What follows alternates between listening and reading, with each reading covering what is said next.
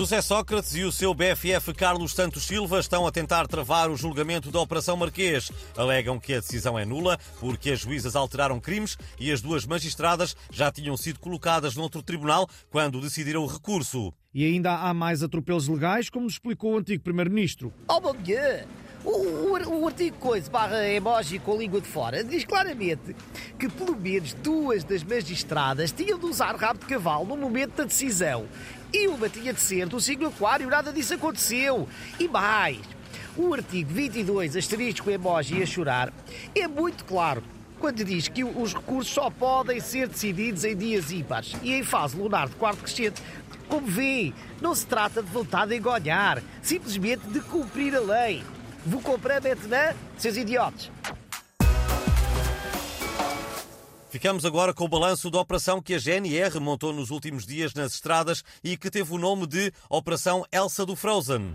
Ora então, comparando com o período homólogo, ou seja, o carnaval passado, tivemos eh, menos 87 condutores mascarados de Zorro e mais 13 de Gonçalo da Câmara Pereira. Eh, registámos um aumento de 154 automobilistas em excesso de velocidade e de 89 com excesso de confiança, eh, que os levou a usar calças skinny, apesar de serem obesos e mórbidos.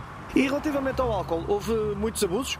Verificámos o aumento de 5% de condutores com excesso de álcool no sangue e o Marcelo Rebelo de Sousa com excesso de forte mel. Uh, comparando com o período homólogo, registámos também um excesso de podcasts. Neste momento, cada português tem, em média, 5 podcasts e meio, o que é um abuso. Uh, comparando com o período homólogo, uh, eu tenho menos 80% de cabelo e o Nuno Melo tem o mesmo, só que está branco.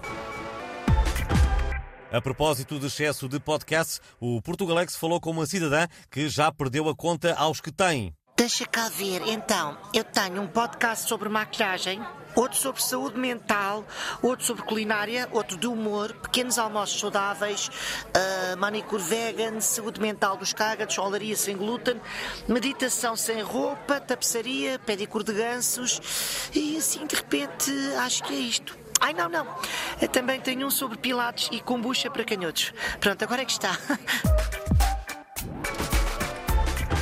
O líder do ex-CDS tem andado muito triste por não o deixarem participar nos debates. Mas nós aqui no Portugalex defendemos a inclusão e temos hoje frente a frente Nuno Melo e uma estante do IKEA.